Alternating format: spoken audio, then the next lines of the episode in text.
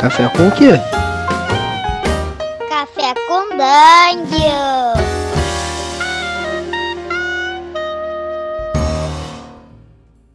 Bom dia, amigos do Regra da Casa. Estamos aqui para mais um Café com Dungeon, na sua manhã com muito RPG. Meu nome é Rafael Balbi e hoje eu estou bebendo aqui um cafezinho com cinzas de um, de um mundo que já existiu. A gente vai falar hoje com a Tuane Barbosa, autora do livro Lelicote, O Deserto de Cinzas, que é um cenário pós-apocalíptico aí, e que, bom, acho que tá na moda aí pra gente do RPG falar sobre cenários de pós-apocalipse e vai ser interessante a gente conversar com ela sobre como ela criou esse cenário e como é que desenvolve essa trama aí do livro dela. Bem-vinda, Tuane! Oi, Rafael, muito obrigada, é um prazer estar aqui. Oi, pessoal, bom dia aí. E vamos lá. O que, que você está bebendo hoje? Olha, hoje eu tô tomando um café assim meio amargo, que combina com o humor do meu personagem principal, o Gavião Cinza. Gavião Cinza? Isso. Bom, já vi que tem aí um. que já que tem uma personalidade forte aí dentro do. do... é o que? Um protagon... É o protagonista? É, então, a história, na verdade, ela vai ter três protagonistas, tá? Ela vai se desenvolver assim. Mas esse primeiro livro, né? O primeiro livro de uma saga aí que promete quatro livros, é o protagonista, por enquanto, é o Gavião Cinza, que na verdade é um homem que ele pertence a uma ordem secreta em que pede que ele exclua o nome dele. Ele não tem um nome, na verdade, ele tem apelidos. Então, o leitor vai passar por essa experiência de conhecer um personagem sem nome. Uhum, interessante. E, mas vamos dar um passo atrás. Primeiro, uhum. eu quero saber um pouco do cenário mesmo, pra gente começar a situar a galera onde eles estão, onde é que eles estão pisando. É, você, você tem um cenário aí que tem que conflitos e o que, que aconteceu, né? O que o que está acontecendo nesse cenário em que a sua história vai passar? Sim, é. No caso, o cenário ele se passa num território que já foi o Brasil, na verdade, tá? Só que teve uma infestação de um vírus a partir do, do pH ácido da água. E aí houve uma corrida para o interior do continente e a partir daí, é, esse território passou por golpes políticos que levaram até a criação de alguns reinos. E a partir de golpes e dessa corrida, é, teve essa formação desse cenário caótico, né? Então você tem assim a falta de uma, de uma tecnologia que a gente tem hoje, né? É, você tem também algumas coisas retrocedendo, né? Porque você vai ter uma monarquia então, você tem toda uma hierarquia que a gente não vive isso hoje. Então, uma mistura aí de um futuro caótico com um passado que a gente já viveu, né? Então, os personagens vão ter que meio que sobreviver nesse cenário, às vezes sem comida, sem água potável. Então, nesse caso, é, você tomar uma cerveja é uma melhor opção do que você tomar água. Então, é meio complicado, eles vão ter que sobreviver é, é, catando é, coisas do lixo e tentando formar coisas com isso, né? Formar casas, é, construções com essas sucatas, né? Então você vai ter aí aumento de profissionais sucateiros, por exemplo, né? Ah, é porque eu encontrei PET, que é a substância ali, no caso, o material mais duradouro para mim e é valiosíssimo. Então acaba tendo esse tipo de curiosidade nessa história. Uhum. É uma, acontece uma briga de recursos muito forte durante o livro. Uhum. Entendi. E como é que é essa coisa da natureza do Brasil? Assim, o Brasil, de certa forma, tem uma natureza que é muito generosa, né? Pelo menos sempre tem um histórico de ter sido com vários povos e a gente vê que nunca, nunca faltou água, nunca faltou sol, nunca faltou plantia, é, planta, frutas e animais para a gente comer. Como é que ficou esse cenário hoje em dia? Ele está devastado em termos de natureza? Então, é, nesse caso, eu parti de uma teoria de que vai haver é, esse aumento do pH da água E aí, por causa disso, você vai ter também a contaminação através de esporos que vão surgir de algas nessa água que vai se espalhar, então, para rios, esse tipo de coisa. Uhum. E aí, na história, é, vai ter uma mistura de magia, de misticismo, com essa parte mais científica, tá? Então, na parte científica, é, eu vou colocar a ideia de que boa parte das matas, das florestas, está é, tá poluída por, essa, por esse vírus, né? Então as, as pessoas, os, os humanos evitam é, andar pelas matas, é, circular por ali, morar ali. Eles abandonam cidades é, grandes para ir para lugares mais afastados, de onde tem rios, lagos, esse tipo de coisa. Mas tem a parte mística e mágica, que é a ideia de que tem um rio em um reino, que por acaso é o reino mais rico, é, em que tem um rio que não é contaminado. E aí tem toda uma lenda por trás desse rio que vai embasar a história para o leitor de por que, que, ele não é contaminado. Ah, legal. Então você, criou uh, junto assim um, uma evolução de uma evolução política, como você falou, né? Ou uma evolução, por assim dizer, de, de repente e, e toda uma, uma questão que se construiu em torno desse fato, né, biológico, assim, que aconteceu. É, quanto tempo no futuro isso acontece, aconteceria em relação ao nosso, ao nosso presente? Olha, é, eu cheguei a fazer uma uma linha, né, para imaginar isso, mas eu acho que assim, em 50 anos, eu acho que foi o que eu tinha desenhado, mais ou menos, para para embasar isso melhor, assim. Então a gente ainda guarda alguns resquícios da civilização atual de, forte, assim, tipo grupos políticos, eles são derivados dos grupos políticos que a gente tem hoje, ou eles sofreram uma. Você é, reformulou isso do zero, você, você viu isso como uma coisa é, que, que, veio de uma tábula rasa, ou você trouxe muita carga do, do mundo atual para esses, esses elementos que você você está botando? É, então eu trouxe muita coisa de, é, da atualidade, né? Porque eu, eu peguei uma, uma realidade que eu imaginei e extrapolei ela. Né? Eu criei vários e se. E se acontecesse isso? Porque na época que eu escrevi Lelicote, esse livro, a gente estava vivendo uma época política muito difícil, né? Que havia aquela polaridade e tudo isso. Então, eu não sou o tipo de pessoa que entra em discussões e tudo, mas eu quis expressar minha opinião. Então eu peguei os ICs que vinham na minha cabeça e extrapolei. Então no Lelicote a gente vai ter sim um histórico por trás de como que o mundo chegou naquele histórico a partir de problemas políticos. Então a gente vai ter sim, né? Tanto que ao longo da história é, a gente vê que o reino principal ele é governado, ele, ele é tem ali à frente um soberano que é um tirano. E ele veio de um golpe político, né? Ele surgiu é, de um partido todo mundo acreditava nele, tudo. Só que na hora H dele entrar, né? Ele armou, ele fez esse golpe e implantou uma monarquia.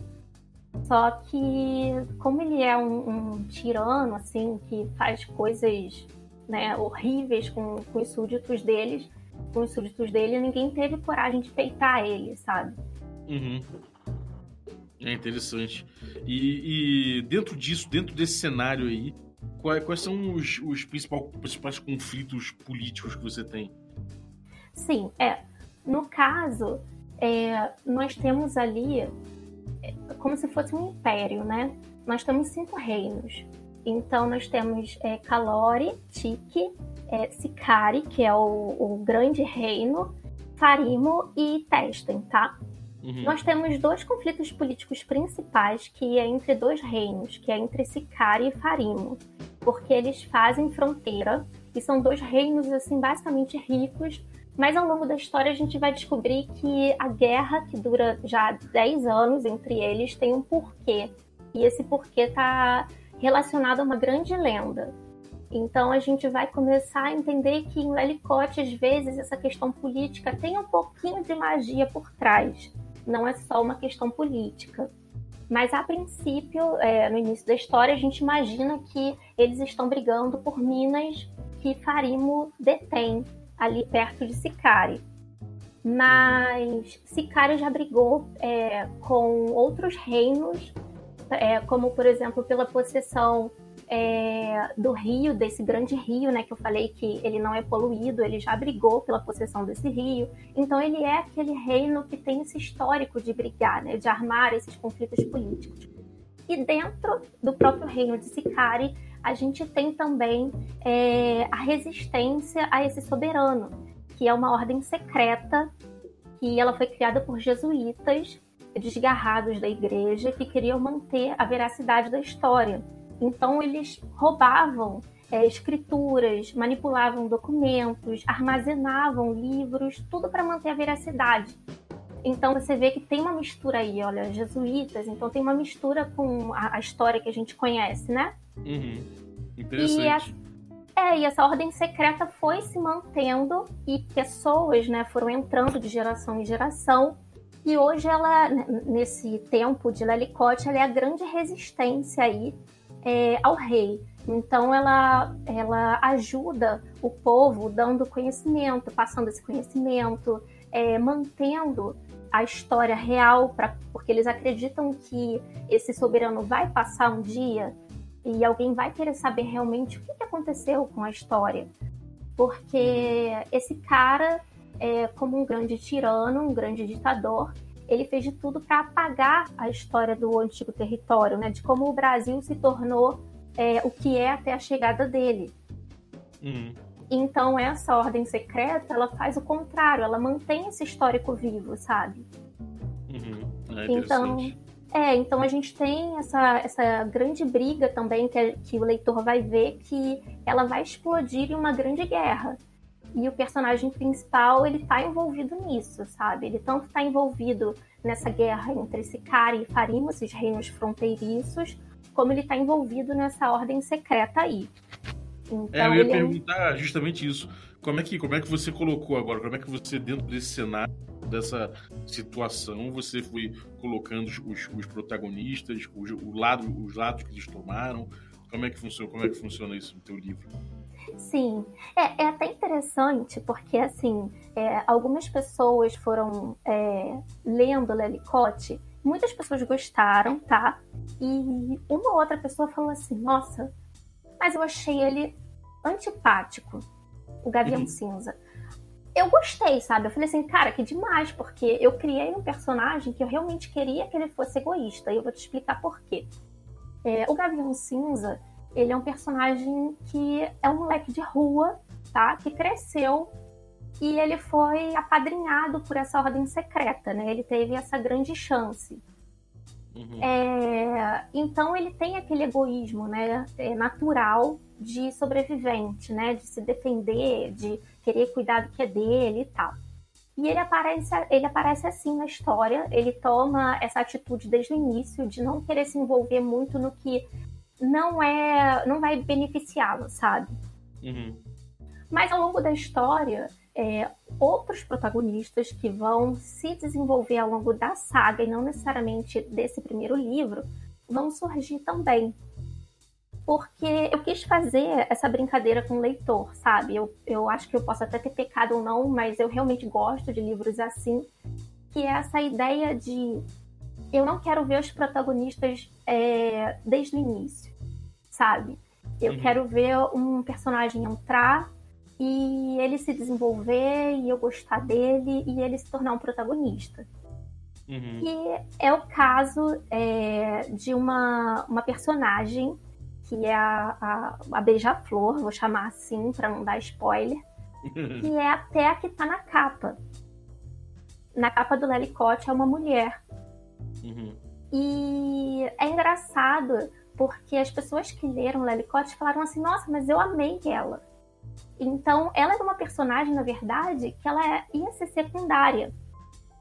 E quando eu estava criando ela e fui descobrindo é, o histórico dela, de por que, que ela também tem essa pegada meio dark, meio um personagem meio cinza, sabe? Não é aquele personagem nem bonzinho nem mal, ele é um personagem muito humano. Uhum. E aí eu fui descobrindo o que, que ela trazia por trás. E falei assim, brother, essa mulher não pode ser secundária. Sabe? Ela, ela é muito fantástica para mim. Ela tem que entrar aqui. E eu meio que reescrevi a história para dar esse poder a ela. Uhum. E realmente gostam muito dela. É muito engraçado, porque as pessoas falam assim: quer saber? Não gostei muito do Gavião Cinza, não. Mas a Beija-Flor tem que ter um livro só pra ela, sabe? é engraçado. E tem um outro personagem que você vai encontrar ao longo de Lelicote, que ele é citado até na sinopse, que é a Crica Ducati. Só que a Crica Ducati, nesse primeiro livro, é como se fosse uma pessoa que eles querem salvar, né? Então você vai ouvir falar dela, você vai ver a Crica em determinados momentos, sem necessariamente você tocar na Crica, sabe? Eu resolvi colocar assim, porque ela tem uma importância muito grande, mas esses três personagens juntos têm uma importância maior numa lenda que compõe a história central de Lelicote. Então, não necessariamente eles vão se reunir desde o início, sabe? Uhum. É interessante. E, bom, você, você então estabeleceu aí esses personagens e existe um grande um grande nêmesis, existe um, um antagonista muito poderoso ou a coisa é um pouco mais cinza, são situações não necessariamente com, com um antagonismo tão forte assim entre, entre, entre personagens. Então, aqui em Lalicote a gente tem algumas coisas assim limitantes, né? É, que vão limitar os personagens. A gente tem o próprio cenário, né? Distópico ali, que acaba limitando muito o Gavião Cinza. Ele é um antagonista por si só, o cenário, né? É, ele acaba sendo um grande antagonista porque é, o, o Gavião Cinza ele tá disfarçado de mendigo no início da história, então ele não tem recursos assim para se movimentar, para fazer as grandes coisas ele está afastado dessa ordem secreta no início do livro, então ele também não tem aquelas costas quentes, né, para apoiar ele. Uhum. É, a falta de tecnologia, né? Então, se você quer falar com alguém, você tem que ir até a pessoa, mandar um recado. Então, isso atrapalha bastante.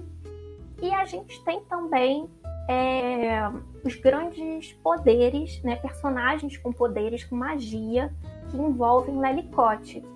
E eles vão agir, né? Eles estão agindo aí. E esse, essa briga entre poderes acaba atrapalhando um pouco o desenvolvimento, né? Não o desenvolvimento, mas o percorrer do personagem na aventura, né? Que é o que a gente realmente gosta de ver, né? O personagem é, é, lutar, crescer, né? Chegar ao uhum. objetivo dele.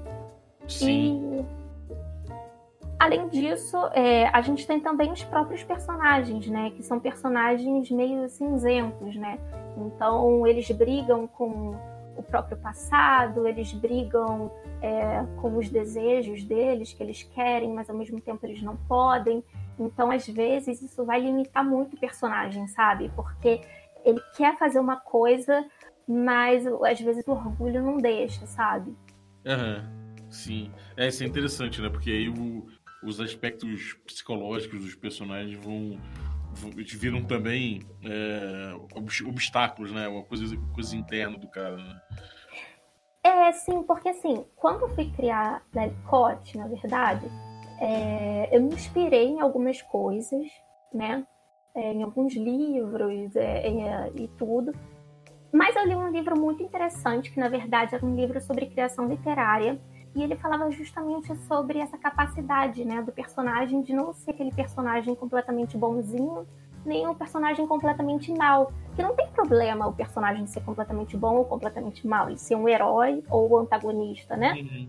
É, às vezes a história pede que você tenha um herói ali.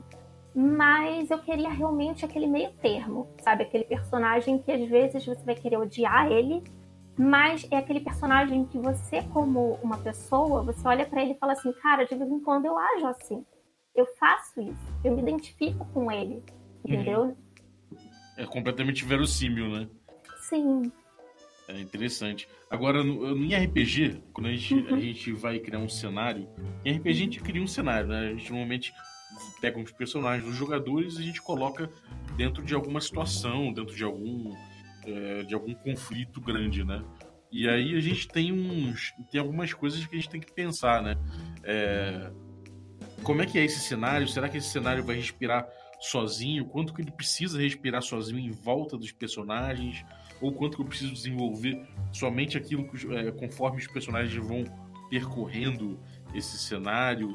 É, no teu caso, como é que foi essa criação? Você pensou primeiro no, no, no cenário, falou, bom, tem um cenário aqui, esse cenário é, é desse, dessa forma, isso é um desafio por si só, e aí você foi colocando os personagens, ou primeiro você partiu de uma ideia de um personagem, e aí você foi desenvolvendo o seu cenário conforme os personagens foram ganhando vida?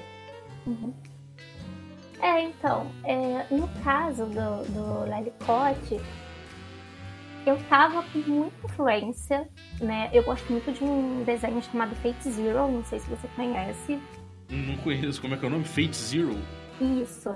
É, é um desenho que tinha até no Netflix, um anime, assim. Ele é um anime mais adulto.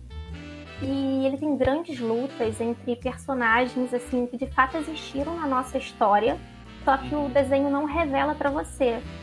Porque se um oponente souber quem é o outro, eles vão saber é, o ponto fraco, né? E como ganhar na luta. Uhum. E eu achei aquilo incrível. Eu falei assim, gente, que ideia nada, né? Você. É, porque eu saía do desenho e ia pesquisar, cara, quem foi um grande imperador romano e tal, não sei o quê, que aparecia no desenho e via quem era, que de fato existiu aquilo. E eu falei, poxa, seria. É, é muito legal. E eu falei, seria legal ter uma história assim. Só que aí eu pensei, eu sou, eu sou muito apegada à nossa brasilidade. Uhum. E eu queria algo, assim, bem brasileiro, uma pegada brasileira, sabe? E eu comecei a pensar, não, então tem que ser algo que se passe no Brasil. E por incrível que pareça, assim, os personagens, é... eu compus esse conjunto e os personagens entraram quando eu estava ouvindo uma música da Adele, que eu andava assim de ônibus indo de casa para faculdade, da faculdade para casa, e eu demorava assim tipo três horas dentro do ônibus. E eu sou aquela maníaca que ouve a mesma música. É, então eu ficava assim tipo horas ouvindo a mesma música. E ela falava é, Riverly, né, a música. E ela falava é, da, das raízes e tal, não sei o que. E eu falei, cara, imagina se você tivesse uma pessoa saindo raízes do dedo dela e ela tá saindo de um lago, assim, de um rio, super poderosa, e ela vai dominar aquele território, ela vai lutar e ela vem cheia de vingança. E daí começou a surgir esse, esse, a compor esse conjunto que eu já tinha criado. Então entrou o Rio Gari e a partir dali eu comecei a criar esses personagens. Então eu criei um cenário a partir de determinadas é, referências e a partir dali eu fui criando os personagens que iam combinar com esse cenário. Mas é claro, né? Como autora, a gente sempre traz um pouco da nossa bagagem, da nossa vida para a história. Então, eu peguei referências também de pessoas que eu conheço, é, como eu disse, né, da situação política. E aí eu fui usando tudo isso para fechar e lapidar o, o cenário. Uhum. Cara, eu gosto muito de saber essas coisas, né? O, as, as, as, os cliques que, que, a pessoa teve, as inspirações mais diretas. Essa coisa de você tirar do, do, do River Lee um, uma parada importante pro seu livro, né? Acho uma coisa incrível. Ou então de você, enfim, você se inspirar, você vê, você tá se inspirando em Adele e tá se inspirando num, num anime que passa no Netflix, e tá se inspirando em, sei lá, em, em no Brasil, são coisas, cara, completamente diferentes umas das outras, mas que dão um caldo interessante, né, cara? Eu acho que independente da, da, da mídia, da, da, linguagem que você está trabalhando, você ter bagagem, é, você tem tudo, né? É, sim. É, tem muita gente, assim, eu admiro aqueles autores que pegam um livro, por exemplo, pegam Harry Potter, leem Harry Potter e falam assim, cara, a autora usou tal técnica, usou isso, usou aquilo, usou aquilo, e a partir dali eles se inspiram eu realmente não consigo fazer isso. Eu tenho, esse, eu, eu, eu tenho essa limitação. Então, para mim, eu preciso ler coisas mais científicas. Então, eu vou pegar um livro de criação literária, sabe? Eu vou pegar coisas assim que vão me passar uma técnica para escrever aquilo. Não necessariamente que eu saiba fazer aquilo 100%, tá? Agora, música é uma coisa que me inspira muito. É, tá na rua andando e ver uma situação anormal e eu falo assim, por que essa pessoa tá agindo assim? E a partir dali eu começo a desenvolver uma cena na minha cabeça, sabe? E, é, e aí eu uso essa, eu encaixo essa cena na história, entende? Uhum. É, o Neil Gaiman fizeram uma, uma pergunta para ele numa entrevista que é de onde ele tira uh, a inspiração dele, de onde ele tira as ideias dele, né? Ele falou que ele ia numa loja na esquina de chamada Loja de Ideias e comprava. E, e aí, é aquela coisa, né? mas ele brincou, né? Mas no, no fundo, é, é, tem essa coisa né, do, do e se, como você falou, né? De você pensar com o que se esse sujeito que você vê na rua assim é, é dessa forma, mas e se esse cara fosse tal, tal, tal, assim, assim, assim, assado? Então, a partir desses 16, você acaba trazendo muitas verdades pro seu mundo, né, cara? Eu acho isso uma coisa maravilhosa também. É, e sim, você viu o seu livro se desenvolvendo, quanto tempo você demorou para deixar ele amadurecer, assim? Uhum. É, então, é, eu demorei mais ou menos uns três anos, tá? Para começar a escrever e concluir.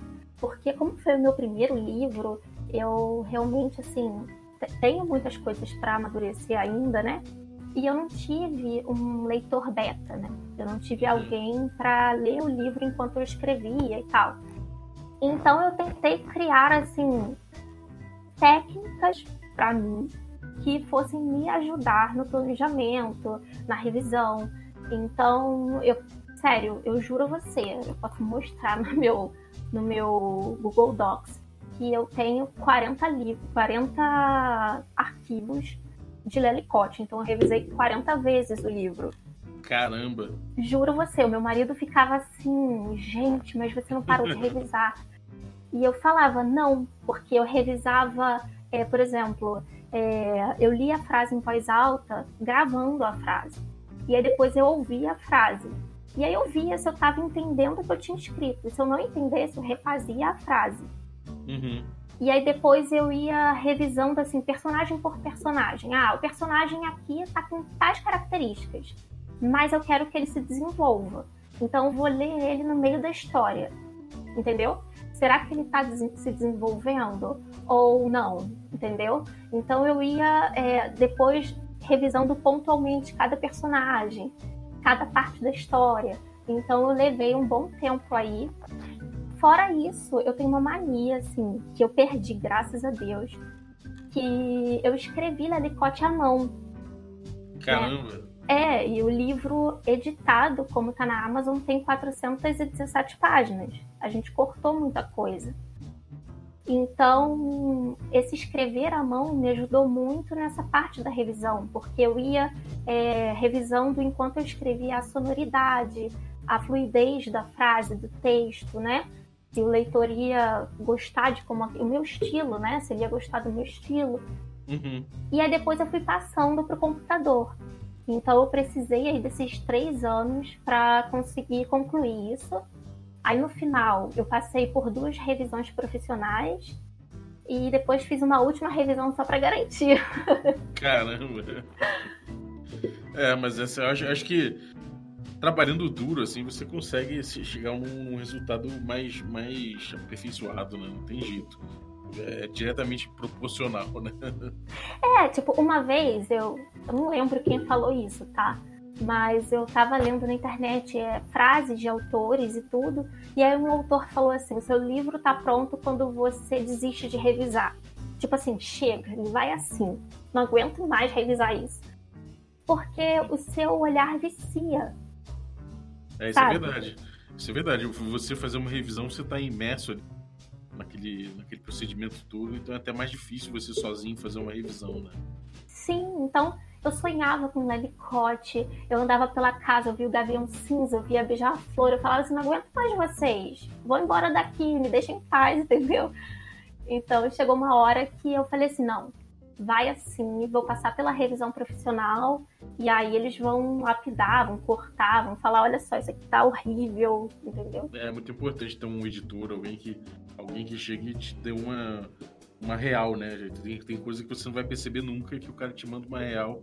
Pô, eu fazendo artigo de revista, já fui, já fui, já senti uma diferença brutal de ter um, um cara revisando, um, um editor, mas, pô, imagina um livro.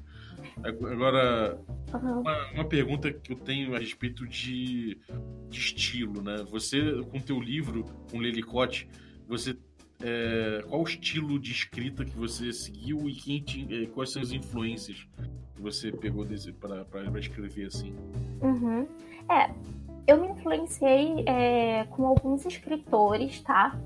É, alguns escritores assim mais antigos que você vai perceber que, por exemplo, em Lelicote, o Gavião Cinza tem uma grande mania de estar sentado, ele está sentado, e ele fala assim: ah, é, estou já falando com a pessoa que eu estou. Tipo, ele está esperando alguém. Aí ele fala: já estou falando com a pessoa que eu estou esperando, é, mas aí de repente eu percebo que ela não chegou, que eu estou na rua, que eu estou ouvindo a música, que eu estou na calçada e que eu estou aqui.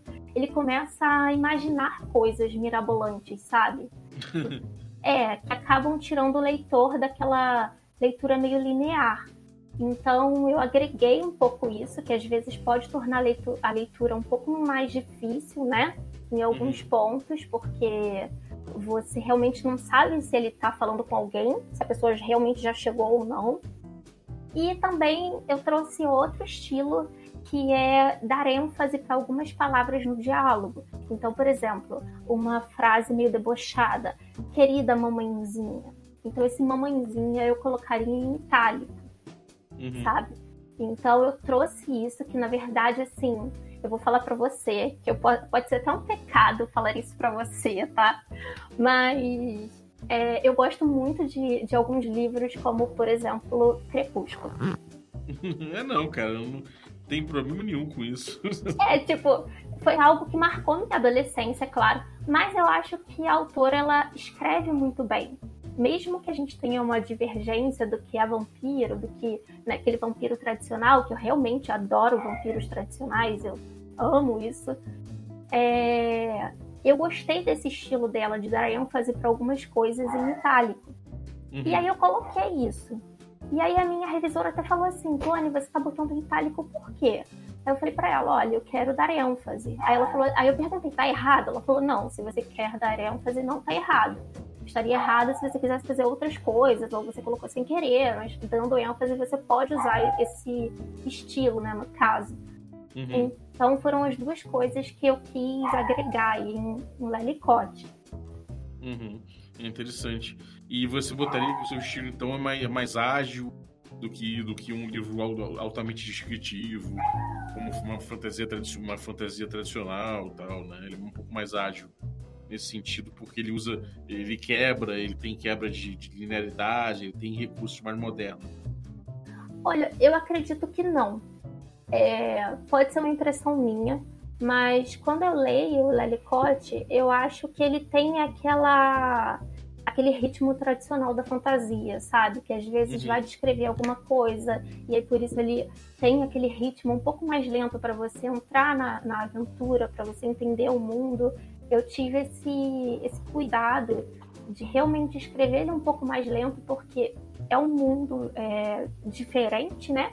E não é só uma distopia, mas tem um pouco de magia, é, tem uma mitologia própria, né? Que tem no reino de Farimo lá, é, é um povo que eu criei justamente para esse universo de Lelicote. Então tem muitos detalhes. Então eu preferi usar um ritmo mais lento, tá? E colocar uma velocidade maior nas cenas de, de luta, de perseguição, uhum. esse tipo de coisa. É interessante. E me diz uma coisa, essa coisa da magia, você, como é que você formatou essa magia?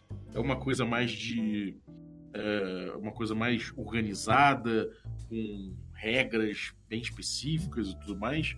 Ou é uma coisa mais mística, sem explicação, misteriosa, que não, que não tem qualquer, que, que não guarda grandes é, grande necessidade de se explicar.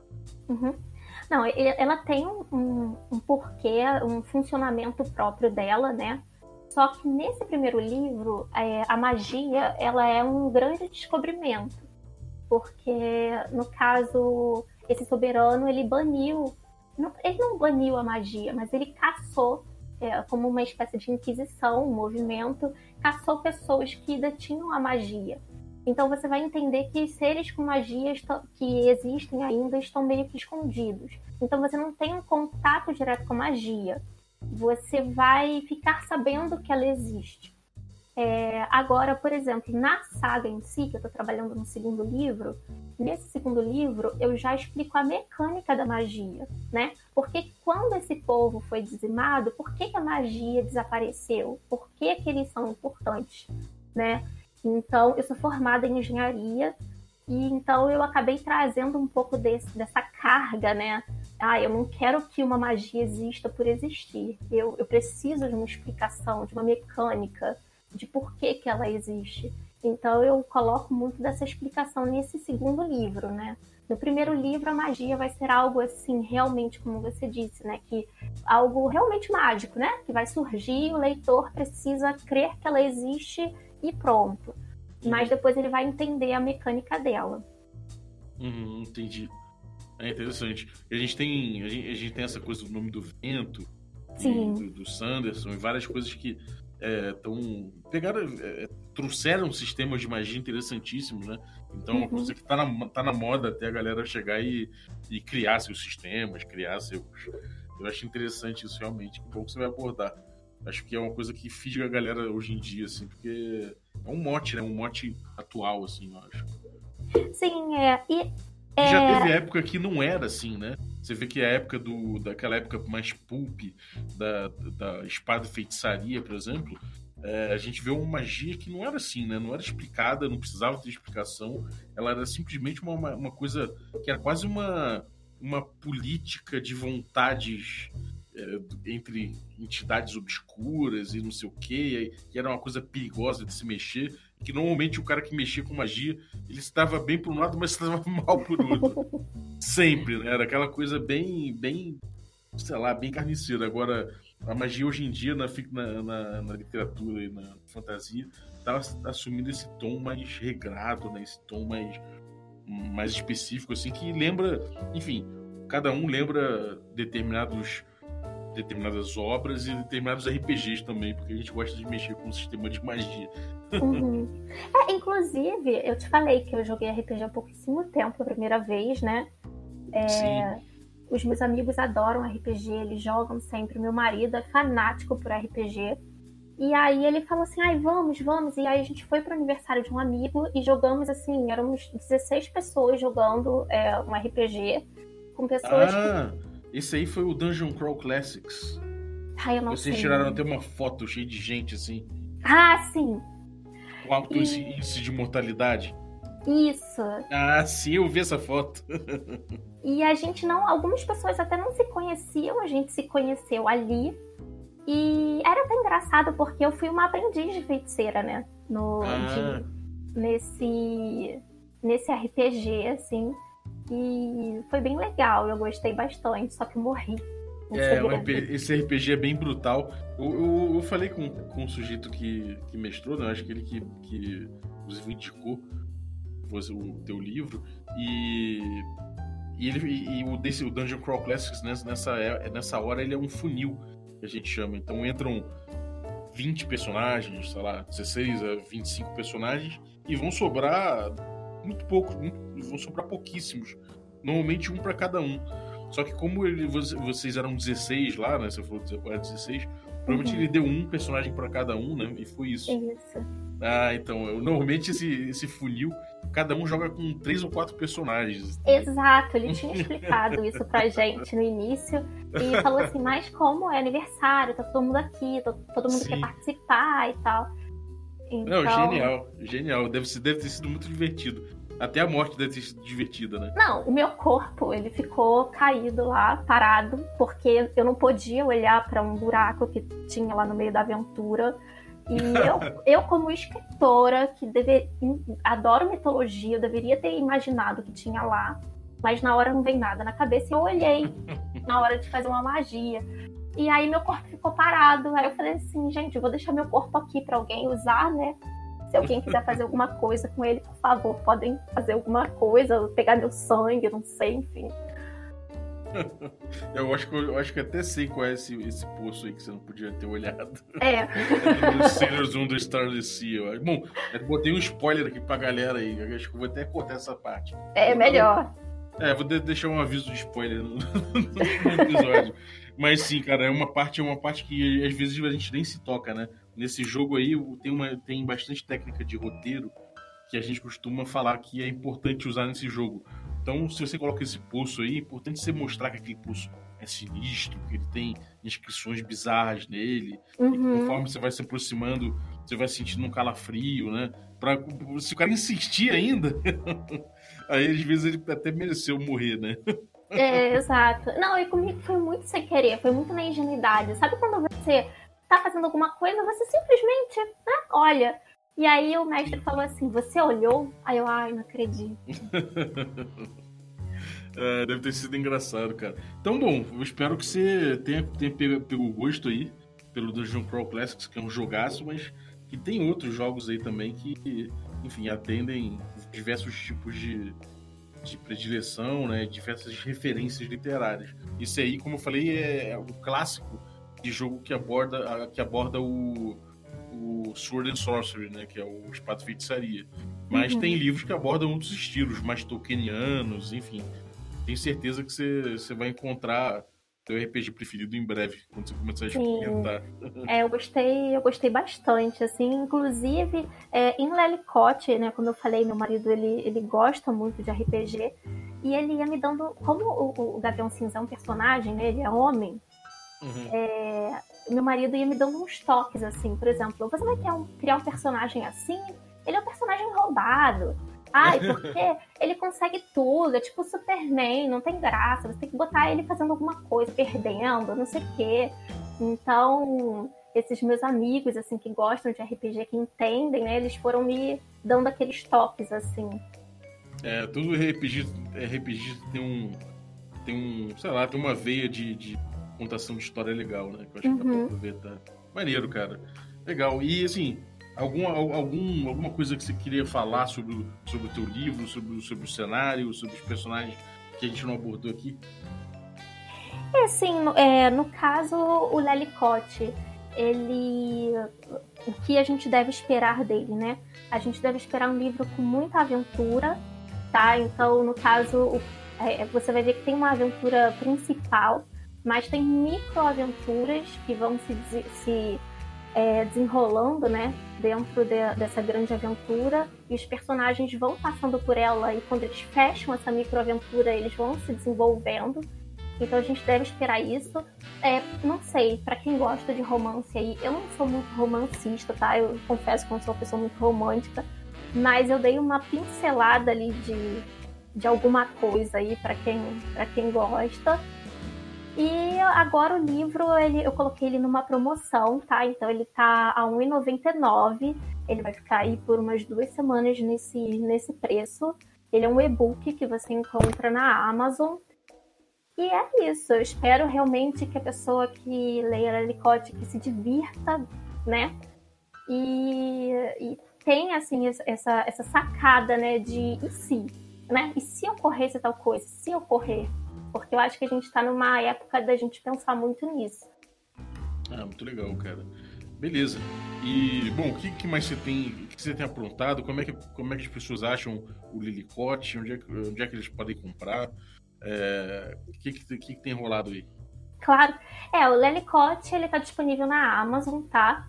Ele é um e-book somente, ele não, eu não tenho livro físico ainda, eu não fechei ainda é uma parceria com uma editora. Eu ainda estou pensando, eu tive algumas ofertas, mas eu estou realmente pensando, né? Eu acho que isso é algo que a gente tem que pensar com calma. É, eu estou presente em alguns eventos literários, inclusive nesse sábado agora eu vou estar em um evento literário.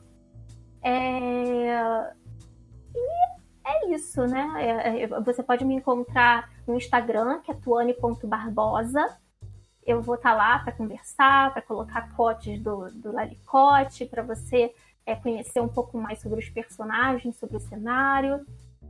E eu espero que todo mundo se divirta bastante, que é uma grande aventura aí, com um cenário muito diferente, com uma mitologia. E eu acho que vai ser muito legal. Legal, pô, maravilha. Então, boa sorte aí com, com, com as vendas do livro. É, que o projeto floresça, dê outros, outros episódios aí, do, outros, outros, como é que é, outros volumes aí do, da obra. Uhum. E que tudo corra bem. É, galera, sugiro então, chega lá, dá, dá essa, dá essa conferida no, no Lelicote. E, bom, brigadaço pelo conteúdo aí. Obrigada é, a você. Você que ficou ouvindo a gente até agora, eu vou chamar que você dê uma conferida no nosso D&D Moleque.